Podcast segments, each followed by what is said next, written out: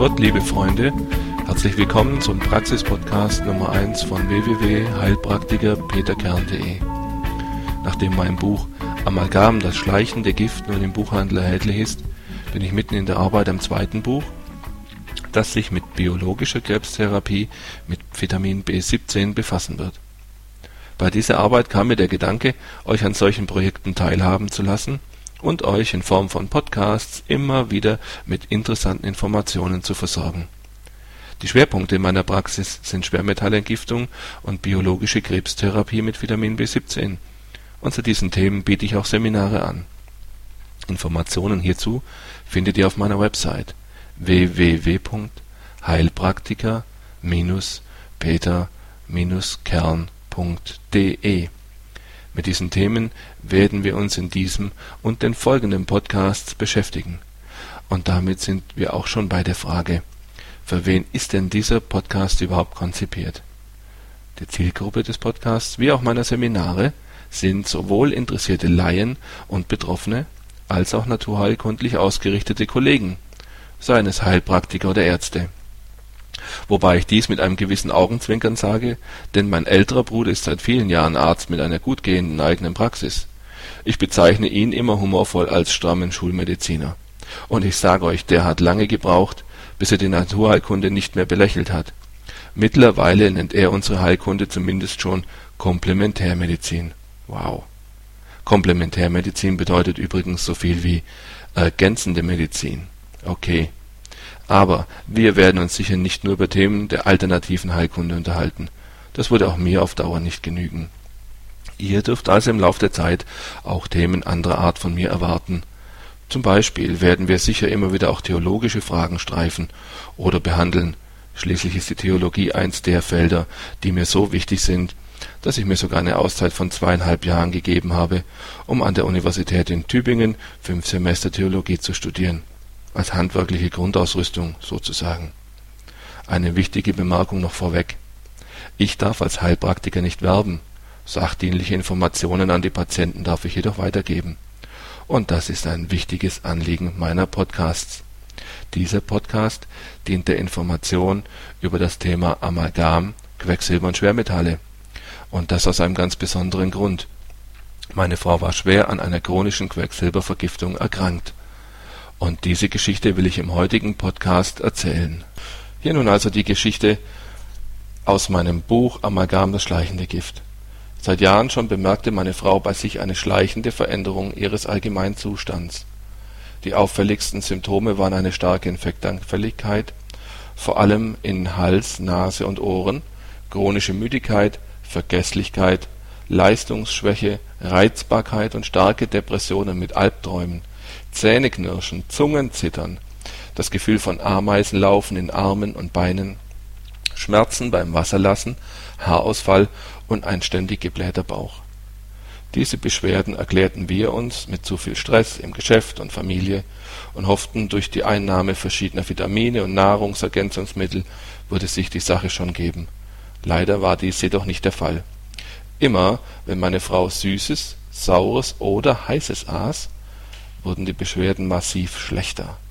Eines Tages bekam sie plötzlich sehr starke Schmerzen im linken Unterbauch. Für uns damals scheinbar ohne jegliche Vorzeichen. Wir suchten sofort den Arzt auf, der die Symptome zuerst einmal richtig einer akuten Divertikulitis, das heißt einer Entzündung im Darm, zuordnete und eine Behandlung mit Antibiotika durchführte.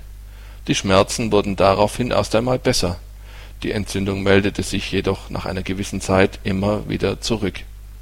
So ging das eine ganze Weile, bis wir beim Arzt fragten, wie das denn weitergehen sollte. Wir erhielten daraufhin die Antwort, er habe noch eine andere Patientin, die nehme eben jeden Monat Antibiotika wegen der ständig wiederkehrenden Divertikulitis, so soll es meine Frau auch machen. Im Verlauf der Monate wurden die Beschwerden bei meiner Frau massiver. Es stellte sich eine zunehmende Durchfallneigung ein und die Schmerzen im Unterbauch wurden immer unerträglicher. Die lapidare Meinung unseres Hausarztes zu diesem mittlerweile schon recht dramatischen Krankheitsverlauf Kolon irritable, das sogenannte Reizdarmsyndrom. Die Ursache sei psychosomatisch. Wir gaben uns mit dieser Meinung nicht zufrieden, wechselten den Hausarzt und suchten weiter nach der Ursache der Beschwerden. Unter anderem wurde eine Darmspiegelung durchgeführt, mit dem Ergebnis, dass tatsächlich die Partikel vorhanden waren, ein Polyp wurde entfernt, ansonsten war der Darm ohne weiteren Befund. Da die Beschwerden sich weiter verschlechterten, entschlossen wir uns auf Anraten unseres neuen Hausarztes zu einer operativen Entfernung des betroffenen Abschnitts des Dickdarms. Meine Frau erhielt Antibiotika und wurde künstlich über Infusionen ernährt, da sie mittlerweile fast keine feste Nahrung mehr vertrug. Als sie aus der Narkose aufwachte, erklärten uns die Ärzte, dass sie keine Veränderungen am Darm gefunden hätten und sie deshalb nichts hätten tun können. Meine Frau wurde ohne Hilfe nach Hause entlassen und musste sich weiter mit anhaltenden Schmerzen im Bauch herumquälen. Die Schübe wurden immer heftiger und folgten mittlerweile auch immer rascher aufeinander. Deshalb wurde einen Monat später ein zweiter OP-Termin angesetzt. Noch während der OP-Vorbereitungen setzte ein weiterer Entzündungsschub ein. Es wurden 30 Zentimeter Dickdarm entfernt, der bereits so entzündet war, dass meine Frau gerade noch um einen künstlichen Darmausgang herumkam. Nachdem meine Frau sich von der Operation erholt hatte, setzte der Kostaufbau ein, und schlagartig verschlechterte sich ihr Zustand wieder. Sie konnte so gut wie nichts zu sich nehmen. Wir wussten nicht, wie es weitergehen sollte. Auf Empfehlung eines Bekannten machten wir uns zu einem Arzt auf den Weg, der bei solchen Fällen noch helfen könne. Für uns waren die vier Stunden Anfahrt kein Hindernis, denn der Zustand meiner Frau war mittlerweile so besorgniserregend, dass wir gerne noch viel weiter gefahren wären, wenn wir nur Hilfe bekommen würden. Bei diesem Arzt kamen wir das erste Mal mit naturheilkundlichen und alternativen Diagnose und Heilverfahren in Berührung. Sie ergaben diverse Lebensmittelallergien, insbesondere eine Allergie auf Weizen und Kuhmilch. Die Allergie auf Kuhmilch zeigte sich mittlerweile bereits auf der feinstofflichen Ebene. Das heißt feinstoffliche Ebene meine Frau bekam schon Durchfall, wenn sie nur in die Nähe der Kühltheke mit den Milchprodukten kam.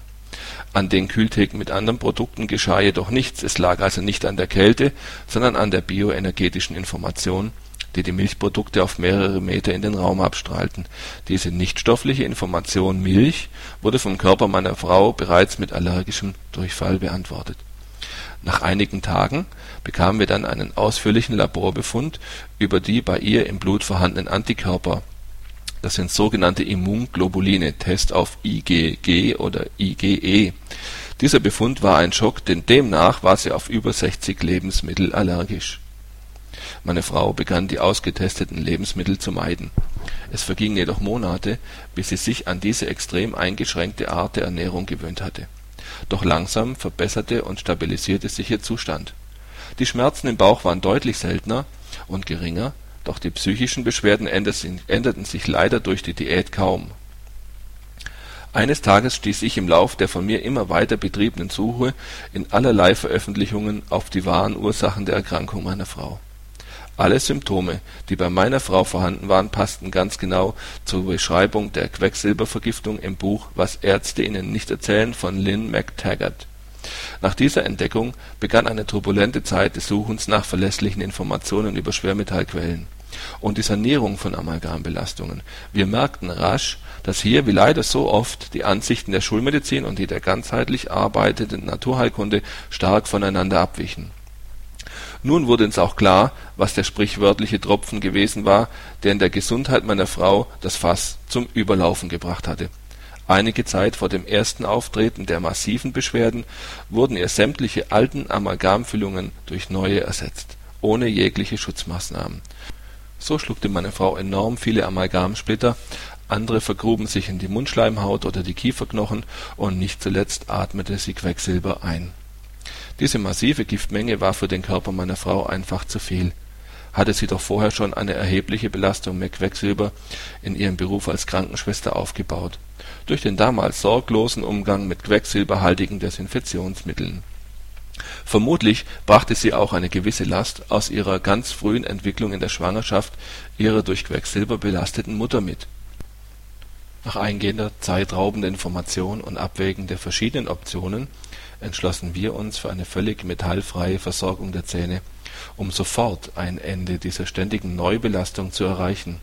Sämtliche Amalgamfüllungen der Zähne wurden nun unter angemessenem Schutz entfernt und die Amalgamsplitter aus Mundschleimhaut und Kieferknochen herausoperiert. Alle Inlays, Kronen, Brücken wurden aus Zirkonoxidkeramik eingesetzt, ein Material, auf das meine Frau nachweislich nicht reagierte. Sofort nach Entfernung des Amalgams zeigte sich eine deutliche Besserung des Zustands meiner Frau. Diese Besserung hielt einige Tage an und verlor sich schließlich wieder. Ich sagte damals zu meiner Frau, dass dies die Marke an Wohlbefinden wäre, die wir für sie wieder erreichen würden, wenn wir alle weiteren notwendigen Schritte zusammen getan haben würden. Die Besserung hielt einige Tage an. Dieses Phänomen tritt etwa bei einem Drittel der Fälle auf. Es zeigt, wie sehr der Körper mit den ständig neu ausgelösten Schwermetallen aus den Zahnfüllungen zu tun hatte. Es ist wie ein tiefes Aufatmen des Organismus nach einem ersten Impuls in Richtung Besserung dass die Besserung nicht anhält, zeigt, dass der Körper sich anschließend mit den eingelagerten Belastungen beschäftigt. Nun begann der zweite Teil des Wegs, der nicht weniger schwierig war als die Suche nach der Ursache der gesundheitlichen Probleme. Mit welchen Entgiftungsmethoden konnte das vom Körper über Jahre aufgenommene und gelagerte Amalgam wirksam beseitigt werden? Wie sollte meine Frau mit den extremen Lebensmittelallergien umgehen wie weit würde sich der Körper meiner Frau wieder erholen und regenerieren können? Dank meines Berufs als Heilpraktiker konnten wir diese Fragen umfassend mit den verschiedenen Freunden und Kollegen besprechen, analysieren und testen. Dadurch und auch durch unsere umfangreichen eigenen Recherchen war uns bewusst, dass sich am Anfang der Entgiftung eine Verschlimmerung der Symptome einstellen konnte, was auch tatsächlich der Fall war. Meine Frau entwickelte sehr schnell eine Allergie gegen Mittel, die das Quecksilber entfernen sollten wir haben dann mit der freundschaftlichen Beratung und Hilfe unserer kompetenten Freunde begonnen, alles einzeln und ganz individuell bei meiner Frau auszutesten und so eine effektive Methode zur Entgiftung zu entwickeln. Wir überprüften die Quecksilberausscheidung über ein externes Labor und konnten den Verlauf der Entgiftung dokumentieren. Nach drei Jahren entsprach das Maß der Quecksilberausscheidung meiner Frau wieder dem eines unbelasteten Erwachsenen durch die Entgiftung über mehrere Jahre besserte sich der Zustand meiner Frau im Lauf der Zeit immer mehr. Die meisten Beschwerden traten in weit geringerer Ausprägung auf, die zeitlichen Abstände wurden immer länger. Doch eine völlige Gesundung war immer noch nicht erreicht. Meine Frau musste nach wie vor bei vielen Lebensmitteln extrem aufpassen. Ihre Lebensqualität war sehr eingeschränkt. Nach der sorgfältigen Entgiftung konnte ich nun endlich mit der Allergietherapie durch den Einsatz der Bioresonanz beginnen. Wir mussten mittlerweile, wie wichtig und für jeden Therapieerfolg unabdingbare Voraussetzung eine gründliche Entgiftung war. Danach jedoch war der Therapieerfolg durchschlagend. Die meisten Lebensmittelallergien bekamen wir recht schnell in den Griff, bei der Allergien auf den Weizen und die Kuhmilch brauchten wir deutlich länger, bis sich auch hier ein völliger Erfolg einstellte. Toleranz für Quecksilber da die Toleranz meiner Frau für Quecksilber durch die zurückliegende Erkrankung beinahe gleich Null ist, führen wir je nach Bedarf (Testung auf Quecksilber und andere persönliche Erfahrungswerte) immer wieder kurzfristige Entgiftungsmaßnahmen durch. Die Abstände zwischen diesen Maßnahmen werden mit der Zeit immer länger, können sich zwischendurch aber auch etwas verkürzen wenn es aus irgendeinem Grund erneut zu einer Quecksilberbelastung gekommen ist, zum Beispiel durch Entdecken eines übersehenen Amalgamsplitters in der Mundschleimhaut oder ähnliches. Als ich nun nach der letzten Testung meiner Frau sagte, dass sie wieder Weizen und Kuhmilchprodukte essen dürfe, konnte sie es nicht glauben. Sie befürchtete, wenn sie diese Lebensmittel zu sich nähme, würde es ihr wieder tagelang schlecht gehen. Sie probierte es ganz vorsichtig aus und vertrug es tatsächlich Stellen Sie sich das vor, sie durfte und konnte wieder uneingeschränkt alles essen, keine Depressionen, kein Durchfall, keine Schmerzen, keine Probleme mehr. Absolut unglaublich und doch wahr. Nach Jahren des Leidens und der Schmerzen endlich wieder gesund. Wir sind unendlich dankbar für diesen Zustand und er hält an. Eine Empfindlichkeit ist meiner Frau jedoch geblieben. Sie verträgt keinerlei Fertigprodukte. Doch wir sind bis heute froh darüber, denn es zeigt eigentlich nur sehr deutlich, dass Fertigprodukte generell unbekömmlich sind. Jeder sollte, soweit es möglich ist, auf eine naturbelassene und unbelastete Ernährung achten. Der Körper dankt es uns. Ja, liebe Freunde, das war der Prolog aus dem Buch von mir Amalgam, das schleichende Gift. Ich denke, ihr habt jetzt gehört, wie eine Amalgamvergiftung sich auswirken kann.